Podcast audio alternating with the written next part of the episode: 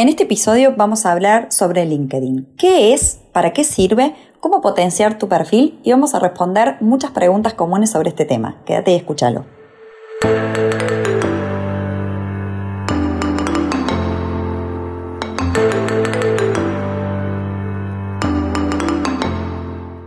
Hola a todos amigos de Dosis, ¿cómo andan? Hoy, lunes 29 de noviembre, estoy nuevamente charlando, porque esto es una charla, con nuestro amigo Gon Carballada. ¿Cómo andas, Gon? ¿Qué haces, Pauli? Vamos a ver cuándo sale este episodio, ¿no? Pero sí, es verdad, lo estamos grabando el 29 de noviembre del 2021. ¿Cómo va? ¿Cómo anda todo? Todo bien. Me atrevería a decir que voy a pedir a nuestra querida Ale que salga pronto. A ver, ¿Por qué? ¿Por qué? Porque vamos a charlar sobre LinkedIn. Yo sé que es una época donde no estamos o no vamos a utilizar LinkedIn porque están las fiestas, las vacaciones y demás. Pero te voy a decir que es necesario utilizar LinkedIn antes de la necesidad. Antes de que tengamos esa necesidad que por lo general uno dice, bueno, me pongo a buscar laburo, lo que es el comienzo del año. No, no, no, no.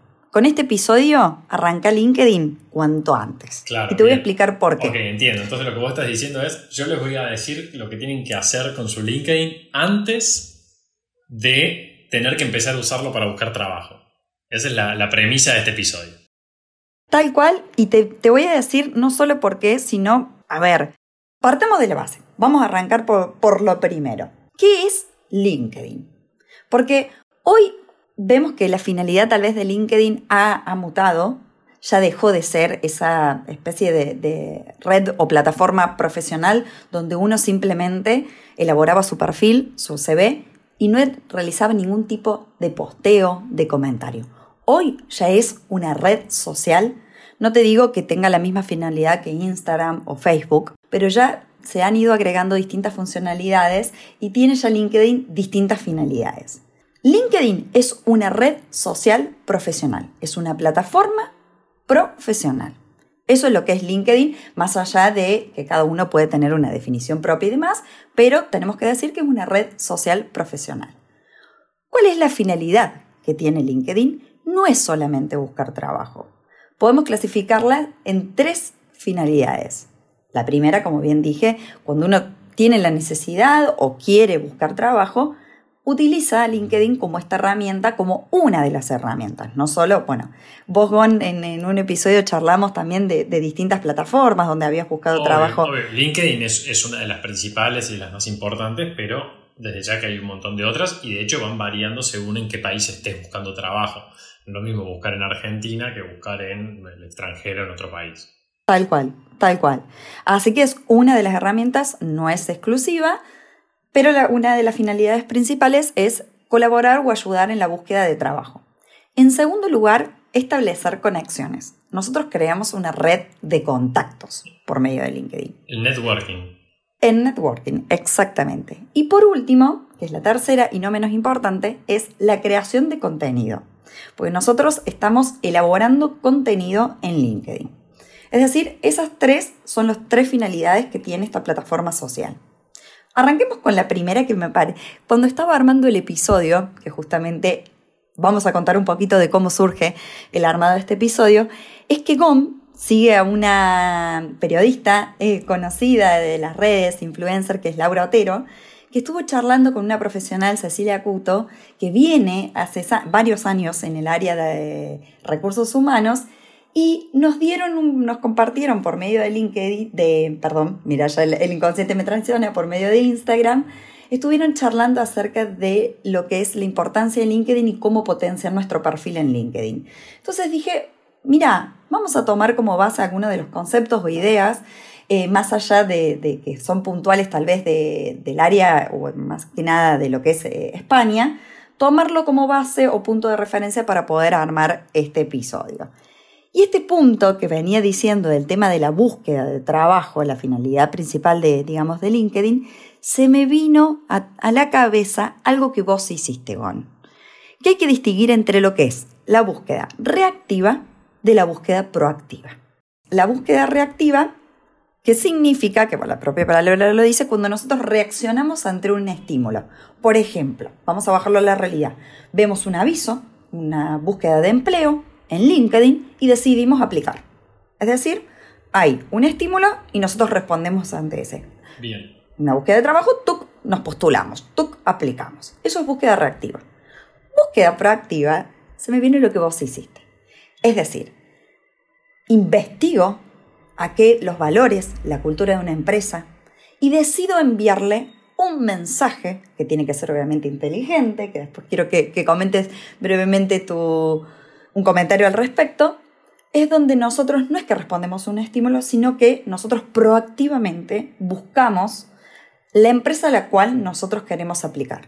No generamos esa necesidad, porque a veces no, no está ese puesto directamente, no es que aplicamos, sino que simplemente generamos esa necesidad mediante un mensaje inteligente. Perfecto, no, clarísimo. Y de hecho, ahí déjame que te cuente dos cosas. No sé si lo conté en el episodio anterior, si lo conté me van a disculpar, y si no lo conté, eh, vamos a, sumárselo.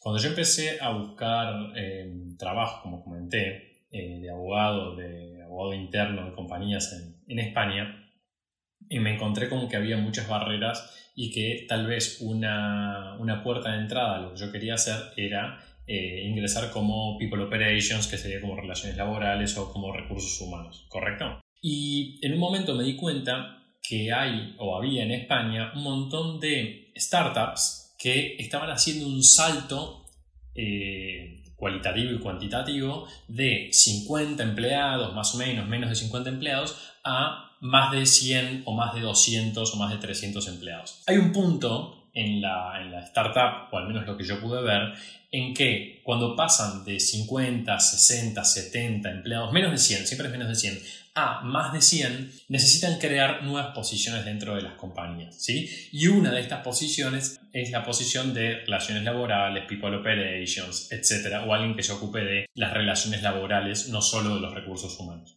Entonces, es verdad, yo no solamente aplicaba eh, reactivamente, como vos decís, a las búsquedas que encontraba, sino que al haber identificado este finito, muchas veces iba a buscar yo cuáles eran las startups que estaban creciendo o que habían recibido financiamiento en España y me fijaba si tenían abierta alguna posición e incluso si no tenían abierta una posición, buscaba a alguien que tuviese que ver con recursos humanos o mismo el, el CEO, etc. Y les mandaba un mensaje y les decía, veo que están creciendo, me imagino que van a tener que crear una posición que coordine esto en algún momento, te mando mi CV o ténganme en cuenta, etc. Pero bueno, nada, es, por ahí un poco el ejemplo de lo que estás contando. Tal cual. Y te voy a dar un, dato que a lo mejor seguramente lo, sabes, pero del otro lado tal vez no. El propio LinkedIn te dice respecto a esa, estadística de crecimiento de la empresa. Si uno entra en LinkedIn, en, el motor de búsqueda, pone un número, el nombre de la empresa y hay una sección donde directamente te explica el crecimiento de la empresa, la cantidad de empleados que hay. Propio LinkedIn te lo dice, esa información si uno la desconoce. El laburo que vos estás diciendo de búsqueda es un laburo de detective.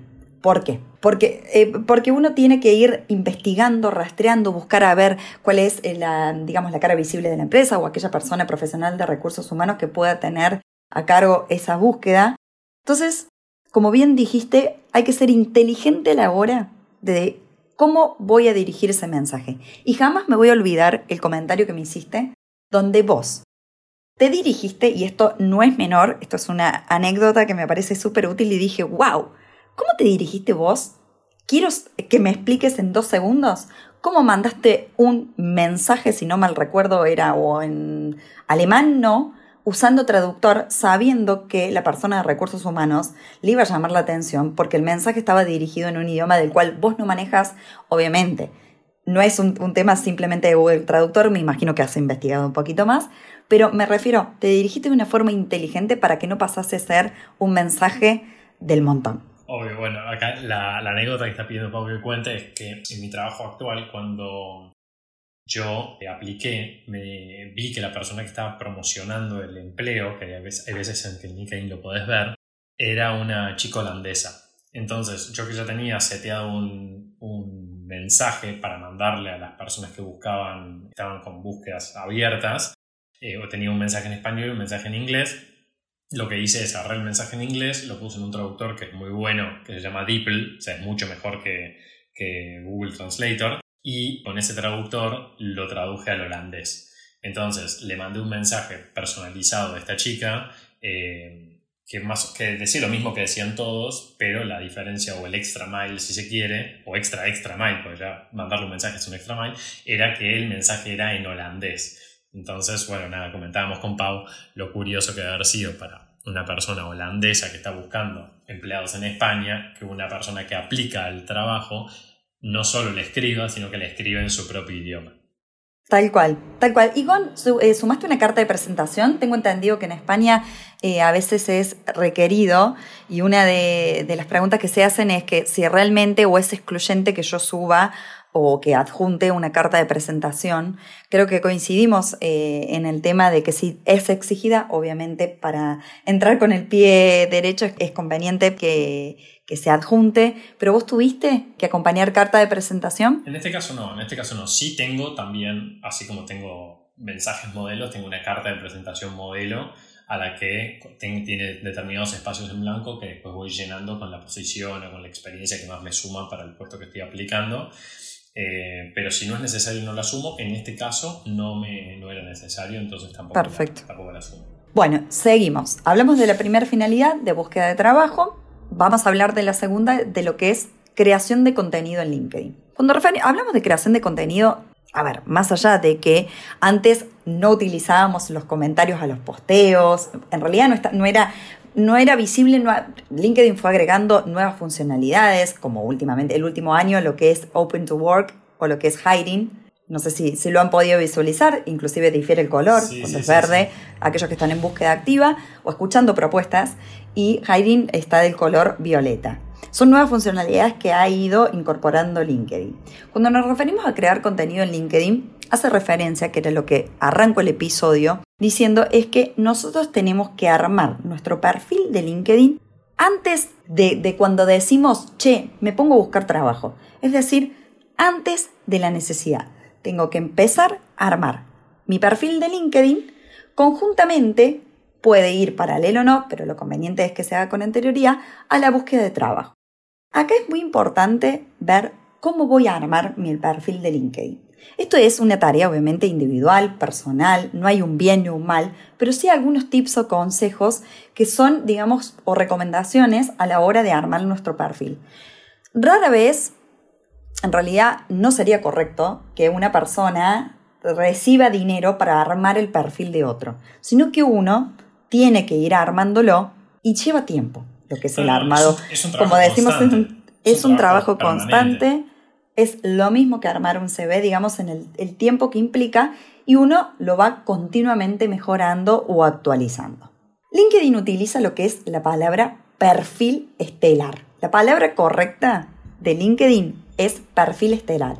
Viste que el propio LinkedIn te va guiando cómo armar el perfil. Te dice, mm, tenés un 50%, te falta la fotito, te falta la foto. Es como que Sería redundante meternos en, ese punto porque el propio LinkedIn te va guiando de qué es necesario o qué te está faltando a tu perfil. Algunas cuestiones hablamos ya en un episodio, eh, uno de los primeros de Dosis Shops, lo que es la foto. LinkedIn te sugiere que, coloques una foto, en realidad es optativo. En mi caso considero que LinkedIn no estaría mal tener una foto. Ya hablamos del tema de la foto súper formal, con corbata en el caso de los abogados. Hoy ya en LinkedIn hay fotos muy descontracturadas, me parece que está bien. De hecho, eh, si, te fijas, si te fijas mi LinkedIn, yo tengo la foto mía de perfil, estoy con un saco y una camisa sin corbata, y en la foto de fondo, que es como no sé, es una foto más grande que está de fondo, estoy con una remera, una camiseta más corta, eh, dando una charla. Bien. Que dice nerd en el pecho, o sea, es una súper descontracturada. Te iba a decir que el segundo punto, más allá de la foto, es el tema del fondo. Siempre se sugiere que sea un fondo canchero, original. A eso voy. Justo me, eh, tu ejemplo viene muy, muy de la mano con esto, porque a ver, mucha, mucha gente coloca el fondo de, de la empresa por una cuestión de sentido de permanencia y demás. Otros deciden utilizar un fondo o tal vez, pero siempre es aconsejable un fondo original o, canchero, mm. como dijimos. Y es importante el tema que tal vez muchos lo, dan, lo pasan por alto, el acerca de o el breve resumen. Mm, Se ve, las reclutadoras vemos muchísimo ese punto y vemos un copy-paste. El ser, colocar que soy un perfil o proactivo o que estoy dispuesto a aprender A ver, no es que está mal, pero no es lo aconsejable. Parece que fuera muy objetivo, muy copia, todos los perfiles tienen lo mismo, es como realmente no me senté y no puse realmente lo que soy o hacia dónde voy. Algunos consejos o tips en ese breve resumen que tiene que ser 3-4 líneas, no necesariamente toda la experiencia, porque justamente hay un capítulo, digamos, posterior que habla puntualmente de la experiencia, sí en 3 o 4 líneas colocar algunas cuestiones importantes. Por ejemplo, ¿qué proyectos o a qué proyectos quiero participar? ¿Hacia qué empresas, digamos, no necesariamente con nombres o qué industria quiero ir metiéndome? ¿Hacia dónde apunto? Generalmente ese punto se utiliza para hablar de nosotros de una manera también, como decimos, original y no colocar de proactivo, simpático o que quiero crecer profesionalmente. Porque para crecer profesionalmente para todos no es lo mismo. ¿Qué proyecto para vos es disruptivo? ¿Qué proyecto para vos es interesante? Totalmente. Sí, sí. Bueno, en mi acerca de, por ejemplo, una de las líneas dice, me apasiona la comunicación y por eso fundé y dirijo Dosis de Derecho. Vos sabés me sacaste de la palabra, porque yo también menciono dosis de derecho. Para mí es algo que me, que me define, me caracteriza y me parece algo que puede ir de la mano con lo que, digamos, eh, busco y lo que quiero seguir haciendo. Que es justamente dosis de derecho, pese a que esté en otro mundo hoy por hoy, viene de la mano justamente con, lo que es eh, dosis. Otra, otra cosa que yo también recomiendo, acá la especialista sos vos, pero una cosa que yo también recomiendo en, en esto es digamos, si vos tuvieses que pensar cuál es tu aporte más valioso a una organización, también ponerlo ahí. Exactamente. En, el, caso mío, en el caso mío dice, mi aporte más valioso es proveer soluciones creativas a problemas complejos en contextos de alta presión. Opa, opa, no es menor. Te iba a decir que justamente esta creación de contenido tiene que ver la definición del perfil cuando nos hacemos preguntas. Una de las preguntas es, ¿qué puedo aportar yo cuál fue, digamos, no mi experiencia, pero qué conocimientos o qué, qué cuestiones he adquirido y puede ser útil. Después, por ejemplo, lo que es la definición o la creación de contenido tiene que ver con esto que decía de hacernos preguntas. ¿Qué tipo de posteos estoy dispuesto o qué tipo de posteos quiero comentar? O en el caso, por ejemplo, de qué creo que falta en alguna organización y puedo aportar, son todas, van de la mano con el hecho de hacernos preguntas. Y la tercera finalidad, que era la que, nombramos anteriormente, era el tema de contactos. No es menor, porque como decimos anteriormente, el tema networking, hay que dedicarle tiempo a LinkedIn. Hay que dedicarle tiempo. Yo obviamente no soy parámetro porque estoy 24/7, porque laburo de esto, pero quiero hacerte una... Un ratito. No te digo, justamente he escuchado varios vivos o episodios referidos al tema que aconsejaban un promedio de entre una o dos horas diarias, porque es una red, de red social profesional donde hay mucho contenido. Hay que aprovechar el contenido que es público de LinkedIn, que no que justamente, digamos, tenemos a, nuestros ojos, a la vista y es de fácil acceso. Entonces, hay que dedicarle primero tiempo a LinkedIn. Algunos sugieren que a ver, sabemos que LinkedIn tiene un límite, un tope de lo que es el bloqueo al momento de poder conectar con gente, porque dicen que es supuestamente una acción comercial, entonces puede ser exactamente, entonces por un tema de acción comercial te lo bloquean.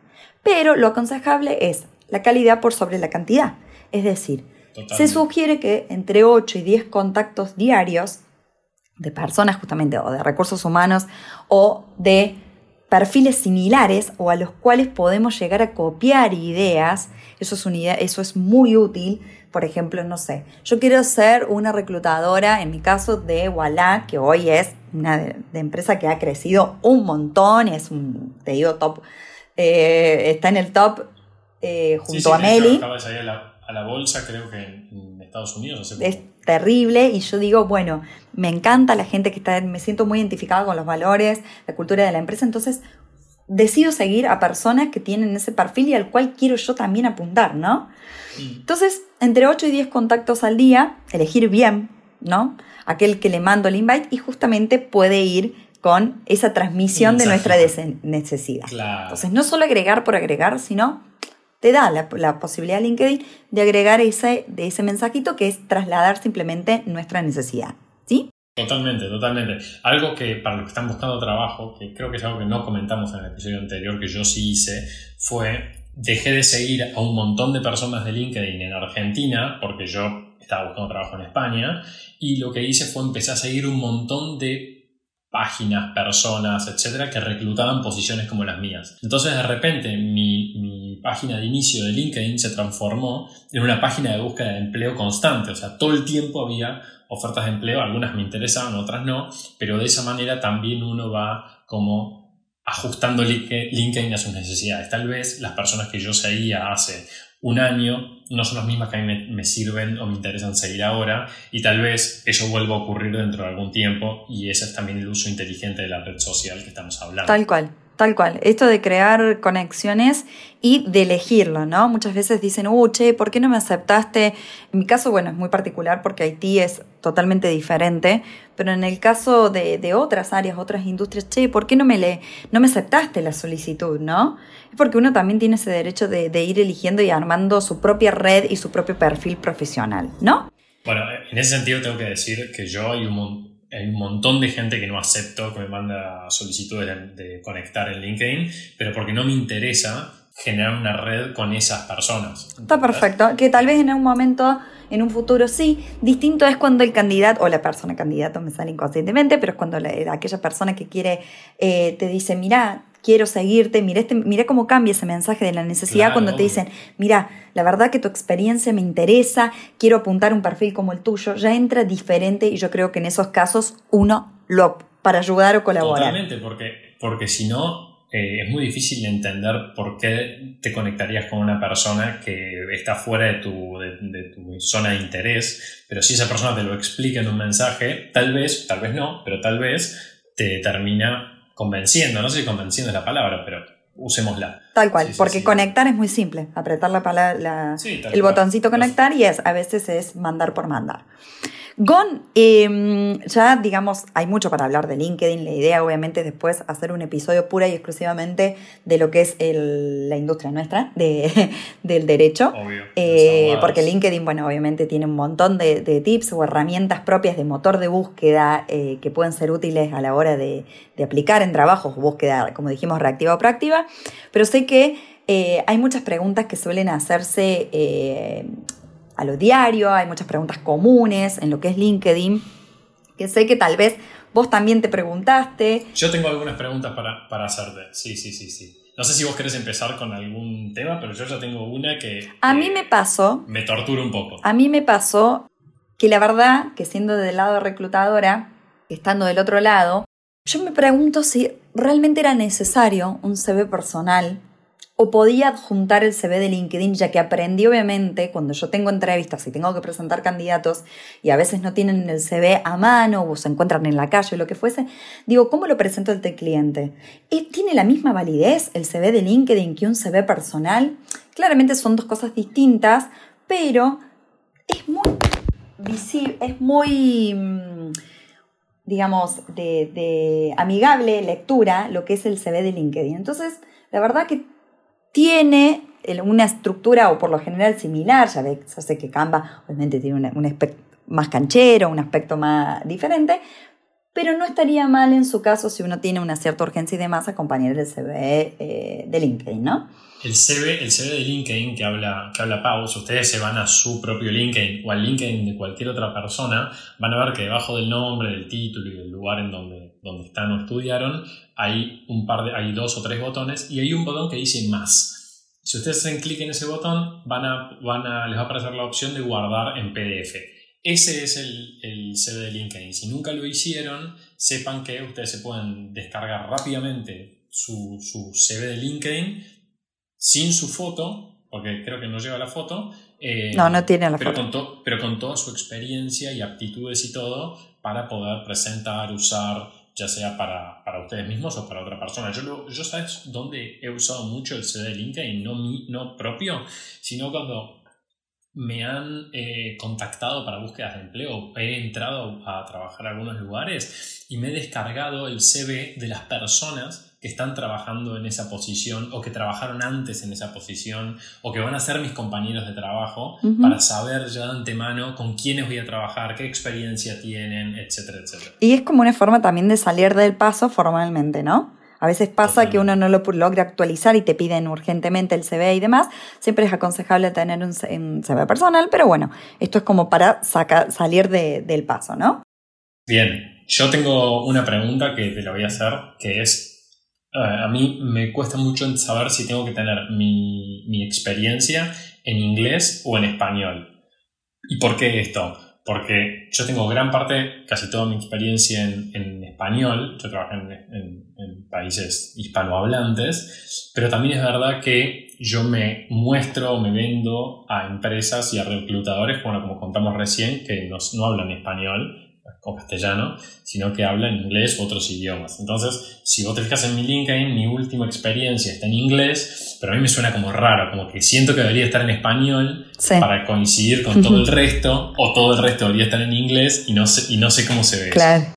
A mí, en lo, eso esto es bastante personal, eh, a mí no me gusta cuando es un poquito y un poquito, a mí me gusta que si unificamos, porque soy bastante, o unificamos todo en inglés o unificamos todo, pero la respuesta, digamos, si es en español o en inglés, va a depender del mercado al cual te dirijas y el fin que vos persigas. A ver, se puede tranquilamente adjuntar el CV personal en inglés y tener el, digamos, si vos estás aplicando España, donde la lengua es eh, el español, te conviene tener todo en español y adjuntar el CV mm, en, inglés. De todas, va a depender generalmente del mercado al cual te dirijas. Si la mayoría, digamos, es con, en español, te conviene tenerlo más allá de que hay muchas personas que, se encuentran en España y que hablan en inglés y demás, pero va a depender del mercado al que te dirijas y vos el fin que persigas. Esto es un dato que vos podés adjuntar el CV personal en inglés que te va a hacer. Es muy importante la tilde o la mención del tema del, si vos, por ejemplo, querés demostrar que tenés inglés, es importante, hay una aptitud, hay abajo de LinkedIn donde colocar el inglés y tu nivel de inglés. Entonces va a depender del mercado que te dirijas, pero una nota es no solo la aptitud respecto del inglés o el idioma que fuese, sino que también podés adjuntar el CV tuyo en otra lengua, ¿no? Mencionaste las aptitudes. Eh, quiero entrar un poco ahí también. Aptitudes y recomendaciones. Eh, son lo mismo o, digo, ya sé que no son lo mismo, pero digo, valen lo mismo. Si tengo que elegir entre tener más aptitudes o más recomendaciones, ¿qué conviene? Bien. Tengo que pedirlo, tengo que esperar que me lleguen. Nosotros hablamos un episodio o en realidad un posteo de las recomendaciones que en realidad se tienen que dar en un CV personal cuando se los piden, ¿no? Siempre aconsejamos no darlas esto es un contexto totalmente distinto porque es algo es público, es un cierto compromiso quien hace o quien recibe, digamos, las referencias. Lo que son las referencias o recomendaciones sí son buenas, digamos. Siempre depende de la industria. En realidad, yo actualmente en Haití es otro mercado totalmente diferente, pero en la parte de legales creo que, que puede sumar porque son distintas lo que son las recomendaciones o referencias de un CV personal, donde uno está en un contexto más privado, más confidencial. En cambio, las recomendaciones y referencias de, LinkedIn son públicas, son visibles, tienen otro tenor, ¿no? Entonces sí son recomendables para mí en, la hora, digamos, de, aquellos que, que la realizan y aquellos que la reciben. Tienen, tienen valor, digamos, eh, las recomendaciones de LinkedIn. Ahora bien, las aptitudes creo que en el mundo jurídico no aportan tanto. No te digo que esté mal ponerlas, pero la reclutadora no va a hacer tanto hincapié en eso, porque en definitiva, en lo que es el, mundo jurídico podemos poner, no sé, derecho civil, pero es muy amplio, mm. derecho penal, no sé, negociación, asesoramiento, es muy amplio. Ahora bien, en otro mercado sí puede ser. Claro, claro, no es lo mismo, no es lo mismo que alguien me valide la aptitud de negociación o de, o de asesoramiento que alguien que trabajó conmigo, que fue mi jefe o que trabajó en otro departamento diga, trabajé con Gonzalo en muchas negociaciones, es un gran negociador, llevó, manejó situaciones de estrés de manera exitosa. Claro, y además, tal cual, porque la aptitud es una sola palabra. Claro. A mí me sirve como reclutadora por un tema de también de filtro, que es más de fácil lectura, donde yo digo, bueno, esta persona tiene esto, tu, tu, tu, tu, pero porque es muy marcado, muy específico con algunos lenguajes que son tildados. Entonces es una forma de la reclutadora filtrar o visualizar. Pero en el mundo del derecho es más es más amplias, son más amplias esas aptitudes. Entonces, la verdad que tenerlas o no tenerlas no hace a, a la cuestión, ¿no? Diferentes son las recomendaciones. Perfecto, perfecto. Pauli, yo tengo una última pregunta para hacerte que las había notado, que es algo que yo dije en un episodio anterior, pero que no tengo claro si esto es un mito o es real. Yo tengo la sensación de cuanto más tiempo paso en LinkedIn, cuanto más interactúo y más posteos hago y qué sé yo, como que más me, más me encontraba en los reclutadores. Pero no sé si es que tengo más chance de ser contratado si estoy más tiempo en LinkedIn o es solamente una percepción mía. Claro, no, el hecho de que, digamos, vos estés en LinkedIn, como habíamos dicho, el tema de una, dos horas diarias, obviamente vas a tener más chances. Yo no conozco, digamos, muy por adentro lo que es el algoritmo de, LinkedIn. Sé que es igual, digamos, a, lo que es de Google, si uno, lo que es el motor de búsqueda y demás, pero, digamos, respondiendo no es que voy a tener más chance, es realmente sentarnos y ponernos. Si tenés la posibilidad, digamos, de ver en el muro mientras más interactúo y más posteos hago, qué posteos recomiendo y demás, lógicamente el algoritmo te va a cambiar. porque vas a estar más en LinkedIn y vas a estar más atento a lo que ocurre ahí y vas a ver las ofertas antes que el resto capaz. Pero no es que vas a ser exhibido más, ¿no? No, es como, a ver, eh, como Instagram, Viste que uno se sigue a algunas determinadas, no sé, siempre búsqueda y te la relaciona. No sé cómo funciona puntualmente, porque es muy técnico el tema del algoritmo, pero sí obviamente vas a tener, digamos, más chances por el tiempo que estés en cuanto, digamos, y te le dediques más. Justamente la dedicación te va a dar más chances, pero no es que si estoy, no sé, dejo la computadora y estoy todo el día con LinkedIn, voy a tener. Para mí tiene que ver mucho con esta búsqueda proactiva. Tiene que ver tiene muchas chances la persona que no solo hace una búsqueda reactiva, sino proactiva. Con eso, digamos, me quedo. Aquellas personas que están buscando, que utilizan, digamos, la finalidad de, como búsqueda de trabajo, hagamos las tres cosas. Búsqueda de trabajo, creamos contenido y armemos una red de contacto. Antes de la necesidad esta de buscar trabajo, cumplamos con estas tres finalidades, teniendo en cuenta estos tips que, que fuimos dando, y enfoquémonos en esta búsqueda proactiva que va a ser muy, muy, digamos, e, efectiva a la hora de, aquellos que, bueno, que estén buscando, que quieran algún cambio de trabajo. Me encantó, Pablo, me encantó, me voy con esa reflexión y me pareció un gran episodio. ¿eh? muchas gracias, muy buena, muy buena me alegro que, creo que, hay, es un pantallazo, es un pantallazo. Vamos ahora con, con, con próximos episodios, yendo puntual en el mundo jurídico, algunos tips y demás, como para poder tener un buen perfil de, LinkedIn eh, abogado barra estudiante de, de, abogacía, ¿sí? Totalmente, totalmente. Bueno, bueno, Paulita, muchas gracias. Bueno, gracias a vos y bueno, como siempre, un placer. Eh, y a todos aquellos que tengan dudas o inquietudes de cómo utilizar LinkedIn y demás, quedamos a, disposición y, bueno, la idea es eh, seguir compartiendo data en Dosis Shops. Buenísimo, buenísimo, Pauli. Un besito y un saludo a todos. Chao, chao. Chao, chao.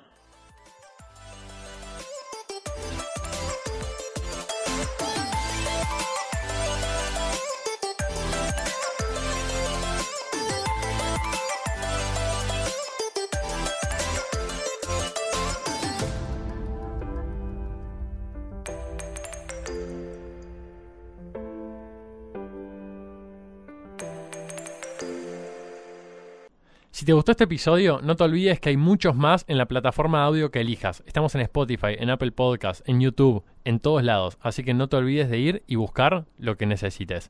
También recordá que nos puedes encontrar en redes sociales, la que uses como dosis de derecho, y ahí no te vas a perder nada. Por último, no te olvides, porque es muy importante, no frenar estas ganas de compartir estos episodios con tus amigos y colegas y rankearnos en la aplicación que uses.